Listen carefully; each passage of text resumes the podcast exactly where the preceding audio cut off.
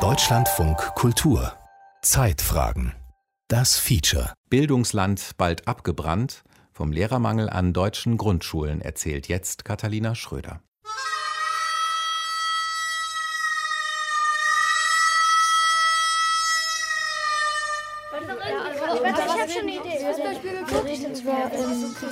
Also ich bin Grundschullehrerin jetzt seit sieben Jahren schon.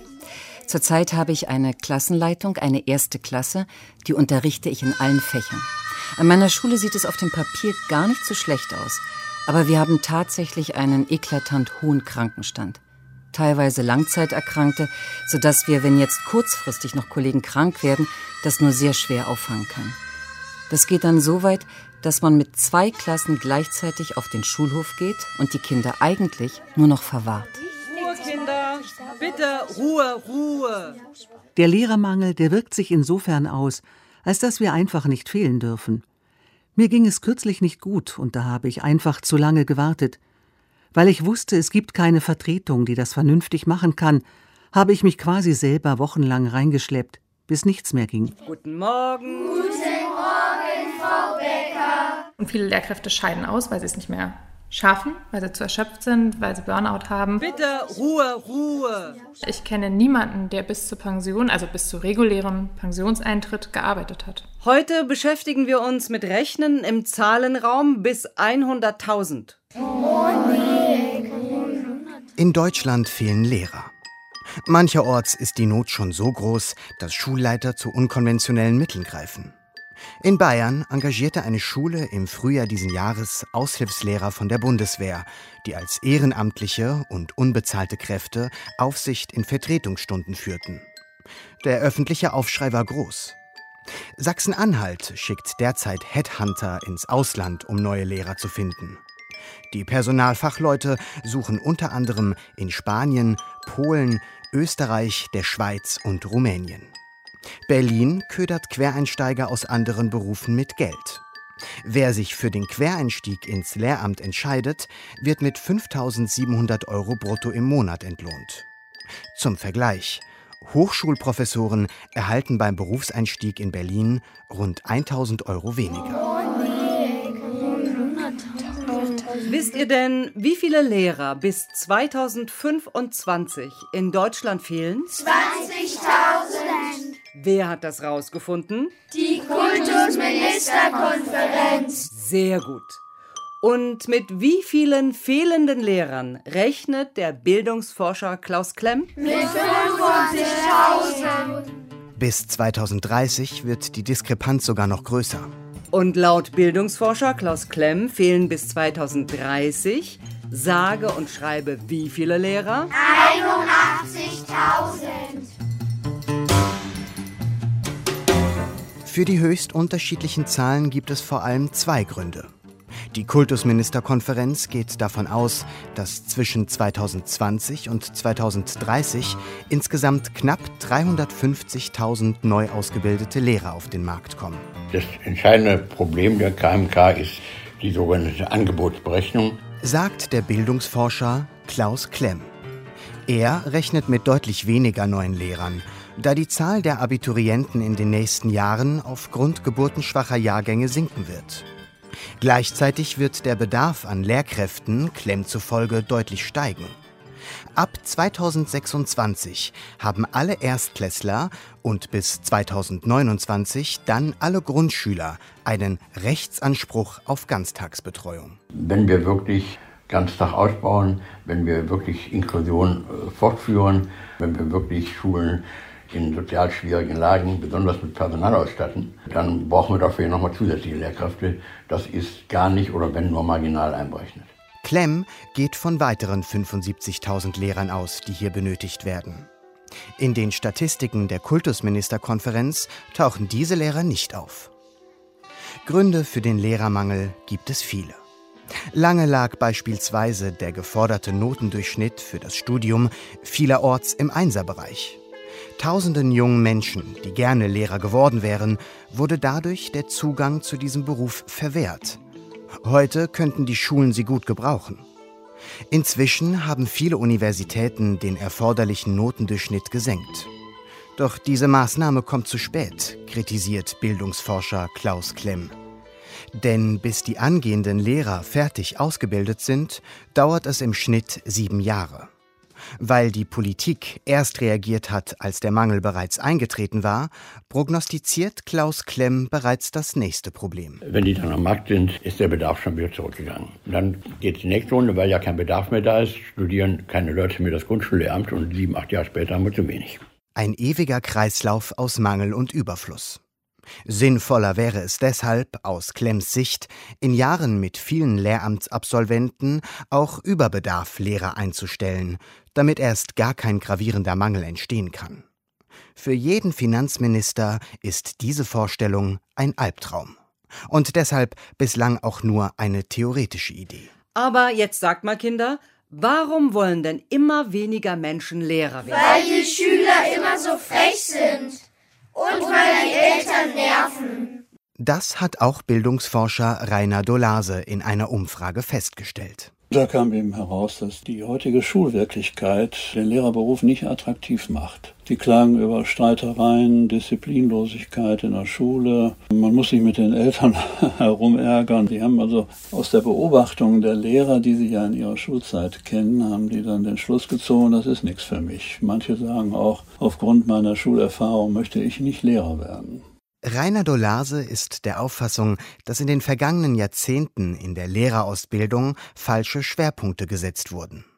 Statt Studierenden zu zeigen, wie sie eine gute Unterrichtsstunde durchführen, in der sie auch schwierige Schüler integrieren oder wenigstens zur Ruhe bringen, gehe es heute im Lehramtsstudium fast nur noch um Theorievermittlung. Dass man damit nicht zurechtkommt, das liegt auch daran, dass die gesamte Ausbildung nicht darauf abgestellt ist, dass man vormacht, wie man das abstellt. Das heißt, die Lehrer, Ausbilder scheuen sich, das vorzumachen oder wirklich wirksame Tipps zu geben, warum das so ist. Und ich erinnere mich zum Beispiel, dass so Größen in der Schulpädagogik wie Krämer oder Twellmann, Herausgeber des Handbuchs Schule und Unterricht, dass der natürlich einmal in der Woche hinter einer Einwegglasscheibe den Unterricht für seine Studenten vorgemacht hat. Heute undenkbar. Wie ist es dazu gekommen? Ja, weil man gedacht hat, es ist wichtig, die Theorie zu kennen. Und wenn man nur weiß, warum die so sind, dann kriegt man das schon hin. Das ist ein Irrtum. Das muss man lernen. Was gute Lehrer und ein gut geführter Unterricht bei den Schülern bewirken können,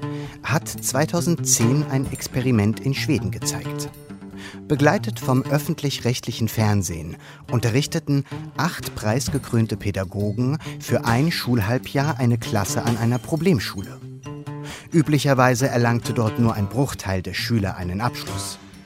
Tatsächlich gelang es dem Pädagogenteam in diesem halben Jahr, einen Großteil der Klasse zum Abschluss zu führen. Aber wenn man dann liest, was die getan haben, dann kriegen natürlich deutsche Lehrer, die kriegen dann äh, Schweißausbrüche. Und zwar machen die natürlich ihre Pausen nicht im Lehrerzimmer, sondern auf dem Schulhof. Die versuchen, hervorragende Beziehungen zu den Schülern zu bekommen und das honorieren die sofort. Die können dann jeden ansprechen, auch im Unterricht, wenn er mal stört.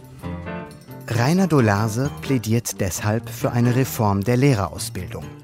Statt zunächst mehrere Jahre an der Universität zu verbringen und erst im Referendariat intensiv mit dem Unterrichten in Berührung zu kommen, schlägt er eine duale Ausbildung vor. Theorie- und Praxisphasen sollen sich in kürzeren Abständen abwechseln. In den Praxisphasen sollen angehende Lehrer zunächst erfahrenen Kollegen beim Unterrichten zusehen und dann schneller selbst ins Unterrichten einsteigen, um herauszufinden, ob der Lehrerberuf etwas für sie ist. Denn hier verbirgt sich ein weiterer Grund für den Lehrermangel. Zu viele angehende Lehrer brechen ihr Studium ab. Deutschlandweite Zahlen gibt es nicht, aber die Uni Potsdam hat beispielsweise intern ermittelt, dass nur jeder zweite Lehramtsanwärter bis zum Ende des Studiums durchhält. Auf welche Fächer müsst ihr denn wegen des Lehrermangels in letzter Zeit oft Musik, verzichten? Kunst, Chemie, Physik. Die Formulierung nicht erteilt hat sich auf deutschen Zeugnissen inzwischen etabliert. Und wer ist schuld? Die Politik. Doch die sieht sich eher als Opfer, denn als Mitverursacher des Problems. Unsere Ansprüche sind sehr viel höher geworden, sagt der hessische Kultusminister Ralf Alexander Lorz. Wir beschäftigen in Hessen im Moment mehr Lehrer als jemals zuvor. Und äh, das, obwohl die Schülerzahlen so global gerechnet ungefähr gleich geblieben sind über die letzten zehn Jahre hinweg. Aber wir haben auf die Schulen so viele zusätzliche Aufgaben gegeben, Ganztag beispielsweise, Inklusion, Integration, sozialpädagogische Unterstützung, dass einfach unser Kräftebedarf sehr viel höher geworden ist. Dazu kommen, so Ralf Alexander Lorz, mehrere Ereignisse, die niemand vorhersehen konnte. Wir hatten die Flüchtlingsbewegung 2015-16. Äh, da sind mal 50.000 ähm, Schülerinnen und Schüler einfach mal so vom Himmel gefallen, nur in Hessen. Ähm, wir hatten die Pandemie, ähm, auch die Aufholprogramme, die wir jetzt zusätzlich äh, fahren, verlangen zusätzliche Ressourcen. Und jetzt haben wir beispielsweise noch die Ukraine-Krise zusätzlich am Wickel. Die hat auch vor sieben Jahren kein Mensch vorhergesehen. Mit einer hessenweiten Imagekampagne will Lords mehr junge Leute in den Lehrerberuf bringen. Handfeste Anreize wie ein höheres Gehalt sind vorerst aber nicht vorgesehen. Stattdessen setzt der hessische Kultusminister auf die Eigenmotivation des Lehrernachwuchses. Also am Ende ist das zentrale Argument für jeden sozialen Beruf, aber natürlich gerade auch für den Lehrberuf, man muss Freude daran haben, mit anderen Menschen, in diesem Falle eben mit jungen Menschen zu arbeiten. Man muss Freude daran haben, jungen Menschen sozusagen auf ihrem Lebensweg weiterzuhelfen, ihnen quasi das Tor zu ihrer beruflichen oder zu ihrer ausbildungsmäßigen Zukunft zu öffnen. Und was das wirklich bedeutet, was das auch für eine Befriedigung vermittelt, äh, wenn man junge Menschen dahin bringen kann, äh, das ist etwas, das wird bei uns äh, in der öffentlichen Diskussion eigentlich kaum thematisiert.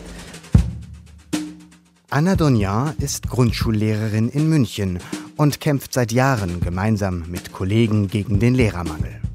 Sie ärgert sich über das schlechte Image, das Lehrer hierzulande haben und sieht darin einen weiteren Grund dafür, dass zunehmend weniger junge Menschen Lehrer werden wenn ich mich irgendwo in einer neuen Gruppe oder so, wenn ich mich da vorstelle und ich sage, ich bin Grundschullehrerin, dann hört man immer wieder, ach, das ist ja nett. Am Vormittag arbeiten und das kann man ja super mit Familie vereinbaren. Und da schwingt ganz oft keine Wertschätzung mit, also weil das ist ja was Leichtes, was man da als Job hat und es entspricht eben überhaupt nicht der Realität. Wie viele andere Lehrer auch, empfindet Anna Donjan ihre Arbeitsbedingungen als starr und unflexibel.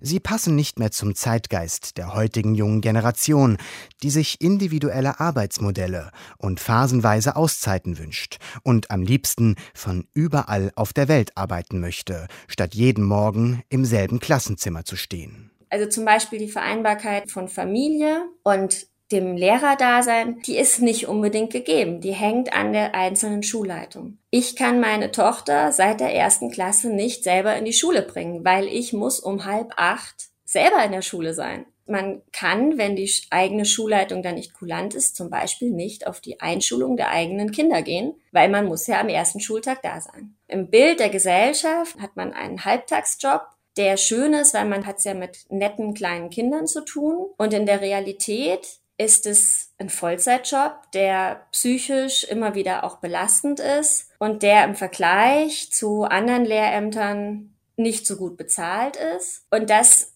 macht mit vielen Lehrkräften auch was. Also dadurch entsteht auf jeden Fall eine Unzufriedenheit. Wie viele Unterrichtsstunden muss denn ein Grundschullehrer in Vollzeit geben? 28. Sehr gut, richtig. Und ein Lehrer an einer weiterführenden Schule? Zwischen 23 und 27. Die genaue Anzahl hängt von der Fächerkombination ab. Und weil ihr so klug seid, kommt jetzt die Preisfrage. Ein Lehrer an einer Grundschule unterrichtet zwar mehr, verdient aber weniger. Wie groß ist in etwa der Gehaltsunterschied zu einem Lehrer an einer weiterführenden Schule? 500 Euro. Sehr richtig, ganz genau. Die geringere Bezahlung interpretieren viele Lehrer als Ausdruck mangelnder Wertschätzung.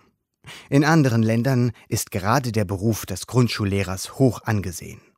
In Japan beispielsweise werden sie als Professoren bezeichnet und auch entsprechend gut bezahlt, weil sie die ersten und damit aus Sicht vieler Japaner wichtigsten Weichen einer jeden Schulkarriere stellen.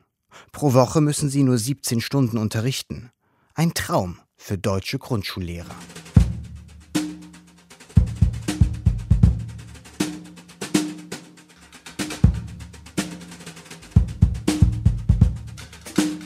Erstmal bin ich Grundschullehrkraft und bin aber auch Medienbeauftragte an unserer Schule und Datenschutzbeauftragte. Saskia Nichtzial arbeitet an einer Grundschule in Niedersachsen und bloggt unter ihrem Künstlernamen liniert.kariert bei Instagram über ihren Alltag. An der Grundschule ist es so, dass diese Ämter nicht in irgendeiner Art und Weise honoriert oder vergütet werden. Zum einen tatsächlich mit dem ganz klaren Ausdruck, das ist halt nicht so anstrengend, als wenn man jetzt auf einem Gymnasium oder einer anderen weiterführenden Schule Medienbeauftragter oder Medienbeauftragte ist. Deswegen in der Grundschule ist das ja nicht so viel Arbeit. Ich musste während Corona eine ganze Schule durchdigitalisieren und es war eine Heidenarbeit, ganz alleine. 200 Tablets schaffte Saskia Nichtzial zu Beginn der Pandemie an, nachdem sie mehrere Angebote eingeholt und miteinander verglichen hatte. Sie richtete jedes einzelne selbst ein, prüfte die Apps auf Datenschutzkonformität, informierte die Eltern darüber, wie die Geräte funktionierten, half den Kollegen, sich in die Technik einzuarbeiten und setzte mit Unterstützung eines Rechtsanwalts juristisch wasserdichte Verträge auf, damit Schülerinnen und Schüler die Tablets ausleihen konnten. All das erledigte sie in Dutzenden Stunden ehrenamtlich, neben ihren normalen Unterrichts- und Vorbereitungszeiten. Saskia Nichtzial fühlt sich ausgenutzt und unter Druck gesetzt. Wenn wir solche Sachen wie Medienbeauftragte ablehnen und damit auch digitale Fortschritte an der Schule nicht in dem Maße implementieren können, dann ist völlig klar, dass am Ende die Unterrichtsqualität darunter leidet. Wir Kindern wichtige digitale Lernchancen nehmen. Wir immer wissen, wenn wir das jetzt nicht machen, dann ist das blöd für die Kinder. Und das ist unglaublich gemein, immer mit dieser Krux leben zu müssen. Aus eigentlich will man mal ein Zeichen setzen und sagen, nee, das machen wir jetzt mal nicht oder nur, wenn wir dafür auch irgendwie in irgendeiner Art und Weise eine gewisse Anerkennung bekommen. Doch zumindest die finanzielle Anerkennung bleibt aus. Auch jenseits der Corona-Ausnahmesituation verbringt Saskia Nichtzial im Schnitt fünf unbezahlte Stunden pro Woche mit ihrem Amt als Medienbeauftragte. Dazu kommen noch einmal etwa zwei bis drei unbezahlte Stunden für ihre Arbeit als Datenschutzbeauftragte. Denn gerade an kleineren Grundschulen übernehmen Lehrer häufig mehrere solcher Ämter, bis hin zum Brandschutzbeauftragten. Und da müssen dann Lehrkräfte nachmittags auch da sitzen in den Schulen und Begehungen machen mit den entsprechenden FachexpertInnen und da bewerten, wie die Klassenzimmer ausgestattet sind und so. Also abstrus. In den vergangenen zweieinhalb Jahren hat sich die Situation für viele noch verschärft. Laut einer Studie des deutschen Schulbarometers fühlen sich vier von fünf Lehrkräften derzeit stark oder sehr stark belastet. Sie klagen über körperliche und mentale Erschöpfung und darüber, dass sie sich in ihrer Freizeit kaum noch erholen können. Drei von vier Lehrern arbeiten regelmäßig am Wochenende. 13 Prozent der Befragten wollen ihre Arbeitszeit reduzieren, was wiederum zu noch größerem Lehrermangel führen wird. Als Gründe für ihre Erschöpfung geben die Lehrer den allgemeinen Personalmangel, immer mehr verhaltensauffällige Schüler und die gestiegene Belastung durch die Corona-Pandemie an.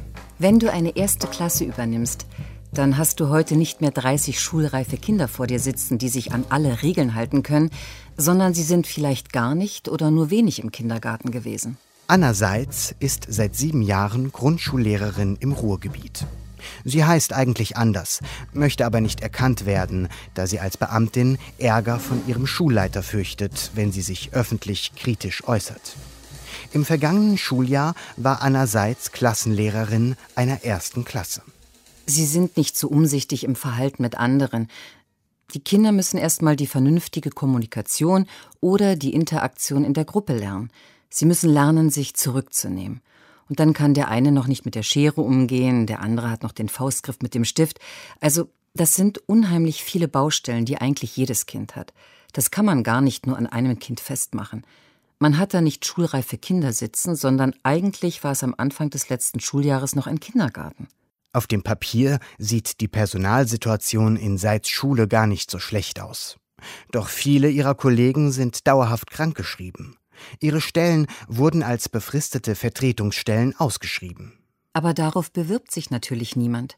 Wieso sollte auch jemand eine befristete Stelle annehmen, wenn es im ganzen Land unzählige unbefristete freie Stellen gibt? Seitdem Anna Seitz vor sieben Jahren an ihrer Schule anfing, hat sie ihren Berufsstand nur im Ausnahmezustand erlebt. Wir haben diese Situation schon seit Jahren.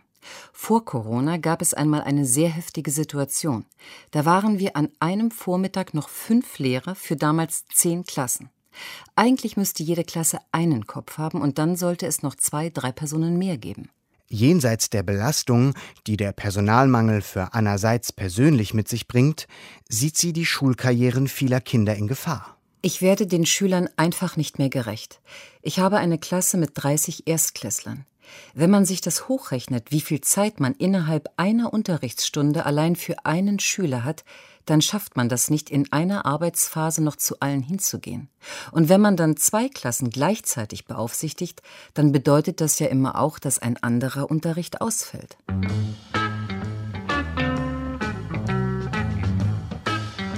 Gerade die Kinder, die zu Hause niemanden haben, der mit ihnen lesen, schreiben und rechnen übt, leiden am meisten. Denkt man dieses Szenario weiter, kann schon der Lehrermangel in der Grundschule Folgen für ein ganzes Leben haben. Wer sich hier schon schwer tut oder gar den Anschluss verliert, wird möglicherweise die ganze Schulzeit über mit Problemen kämpfen, einen schlechteren Abschluss oder gar keinen machen und dadurch eingeschränkte berufliche Möglichkeiten haben. Langfristig wird die Bildungsschere durch den Lehrermangel also immer weiter auseinandergehen. Das Grundrecht auf Bildung, das in Deutschland sogar verfassungsrechtlich verankert ist, scheint schon heute mancherorts kaum noch aufrecht zu erhalten. Und die Situation spitzt sich weiter zu, denn in den nächsten Jahren werden viele Lehrer in den Ruhestand gehen. Der ehemalige Gymnasiallehrer und heutige Schulentwicklungsberater Michael Felten hat ebenfalls Ideen, was sich gegen den Lehrermangel unternehmen ließe. Man könnte als kurzfristige Maßnahme die Schulen noch mit mehr nicht fertigen Lehrkräften versorgen. Man könnte potenzielle Lehrer, die an der Hochschule noch sind oder im Referendariat sind, denen anbieten, zusätzlich eigenverantwortliche Aufgaben, die aber noch nicht das volle Fähigkeitsspektrum erfordern, ausüben zu lassen. Viele Bundesländer versuchen inzwischen mit allen Mitteln Lehrkräfte anzuwerben. Weil Bildung Ländersache ist und jedes Bundesland sich offenbar selbst das nächste ist, schreckt auch niemand davor zurück, Lehrer aus anderen Bundesländern abzuwerben. So wirbt beispielsweise Mecklenburg-Vorpommern in der Sommersaison gezielt um urlaubende Lehrkräfte aus anderen Bundesländern.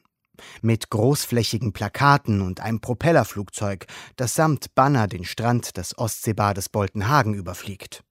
Auf Facebook und Instagram werden zuziehende oder rückkehrende Lehrer außerdem mit kostenlosen Serviceangeboten gelockt. Kosten der Kampagne rund eine Million Euro. Manche Ministerien schreiben Lehrkräfte im Ruhestand an und bitten sie um Rückkehr in den Schuldienst. Es kommen zwar welche, aber es sind zu wenige. Und ganz offensichtlich gehen den Ministerien auch potenzielle Kandidaten durch die Lappen, wie das Beispiel von Michael Felten selbst zeigt. Ich war so jemand, der eigentlich sehr viel Lust hatte, noch weiter zu unterrichten. Ich bin nicht angeschrieben worden. Es wäre ein leichtes gewesen, werbende, äh, verlockende Anschreiben an pensionierte Kolleginnen und Kollegen zu schicken. Und das ist bei mir zumindest nicht angekommen. In deutschen Schulen trifft man auch auf immer mehr Quereinsteiger. Jeder wievielte Lehrer in Sachsen-Anhalt ist denn heutzutage ein Quereinsteiger? Jeder dritte. Hm. Und wie viel Prozent der neu eingestellten Lehrer in Berlin waren im vergangenen Jahr Quereinsteiger? 60 Prozent. In Bayern werden Quereinsteiger derzeit sogar verbeamtet, in der Regel bis zu einer Altersgrenze von 45 Jahren. Und neben den Quereinsteigern, die zwar ursprünglich ein anderes Studium absolviert haben, sich aber dann in einem 18 bis 24-monatigen Referendariat für das Lehramt qualifizieren, gibt es auch noch die Seiteneinsteiger. Sie absolvieren einen mehrwöchigen Crashkurs und lernen alles weitere direkt im Job. So wie Sandy Klausnitzer, die sich hauptsächlich um Schüler und Schülerinnen mit Migrationshintergrund kümmert, die Deutsch als Zweitsprache, kurz DATS lernen. Ich habe als Stadslehrerin angefangen, weil ganz viele Flüchtlinge auf einmal aus der Gemeinschaftsunterkunft an die Grundschule gekommen sind. Und ich habe mich da reingefuchst. Ich habe mir ein ganzes Netzwerk aufgebaut mit Dolmetschern. Und ja, ich habe das vor über sechs Jahren angefangen, habe die letzten zwei Jahre dann auch Klassenleitung von vierten deutschen Klassen übernommen und habe trotzdem die ganze DATS-Koordination nebenbei noch gemacht. Seiteneinsteiger gelten vielerorts als letztes Mittel im Kampf gegen den Lehrermangel. Obwohl Sandy Klausnitzer, die ursprünglich Betriebswirtschaft studiert hat, dringend als Lehrerin gebraucht wird, ist ihre Arbeitssituation prekär. Bislang hat sie immer nur befristete Verträge erhalten. Der Vertrag an ihrer jetzigen Schule ist nun sogar ganz ausgelaufen. Um weiter beschäftigt zu werden, hätte sie nur eine Möglichkeit gehabt. Also der letzte Vorschlag vom Schulamt war, dass ich nochmal Germanistik drei Jahre studiere. Vollzeit natürlich. Ich bin 45, ich habe eine Familie, ich habe ein Haus, was abzuzahlen ist. Und ganz ehrlich, ich kann es mir nicht leisten, drei Jahre jetzt einfach mal zu studieren. Geht nicht. Sandy Klausnitzer ärgert sich zwar darüber, wie man mit ihr umgeht, doch der Lehrermangel macht es ihr leicht, eine neue Stelle zu finden. Ich habe es jetzt in Sachsen-Anhalt probiert und habe tatsächlich heute auch eine E-Mail bekommen, dass ich für eine Regelschule in die nähere Auswahl gekommen bin. Und ja, mal gucken, ob es da klappt in Sachsen-Anhalt. Die derzeitige Situation macht viele Lehrer krank. So wie Nele Benningsen. Auch sie heißt eigentlich anders und möchte nicht erkannt werden, weil sie Ärger mit ihrem Schulleiter fürchtet. Wochenlang schleppte Benningsen sich kürzlich in die Schule, obwohl sie völlig erschöpft und ausgelaugt war. Krank ist bei uns tatsächlich nicht krank. Denn du bist ja dafür zuständig, dass der Laden weiterläuft. Das heißt, du bereitest Sachen vor, die die machen können. Die Kinder sind da. Irgendjemand wirft es unters Volk und am Schluss, wenn du länger krank bist, bügelst du es quasi aus, weil du dann da reinkommst und dieses Chaos wieder in den Griff kriegen musst. Deshalb ist es eigentlich besser, gar nicht erst zu fehlen. Doch irgendwann ging es nicht mehr. Als sie morgens kaum noch aufstehen konnte, ließ Nele Benningsen sich für drei Wochen krank schreiben. In dieser Zeit musste dann zwischendurch mal eine andere Klasse an unserer Schule zu Hause bleiben, damit deren Lehrer in meiner Klasse Vertretung machen konnte. Das mag man sich kaum vorstellen. Mit Meldungen, die Überschriften tragen wie Das Wohl unserer Kinder ist in Gefahr, schlägt der Grundschullehrerverband schon lange Alarm. Dass es an deutschen Schulen so nicht weitergehen kann, muss nicht extra erwähnt werden. Was wir brauchen, ist deshalb nicht weniger als ein gesellschaftlicher Wandel. Der Lehrerberuf muss wieder attraktiv werden. Lehrer dürfen nicht länger diejenigen sein, auf die von der Digitalisierung bis zur Inklusion unentgeltlich immer mehr Probleme abgewälzt werden. Wir fassen also nochmal zusammen. Was brauchen wir, damit wieder mehr Menschen Lehrer werden? Mehr Geld. Mehr Geld. Eine bessere Ausbildung. Eine bessere Ausbildung. Mehr Anerkennung. Mehr Anerkennung. Das habt ihr gut gemacht. Danke. Bitte. Bitte. Bildungsland bald abgebrannt, Lehrermangel an deutschen Grundschulen. Das war ein Feature von Catalina Schröder. Es sprachen Rosario Bona und Anne Ratsfeld. Die Regie führte Stefanie Lasey. Verantwortlich für die Technik war Ralf Perz und die Redaktion hatte Martin Hartwig.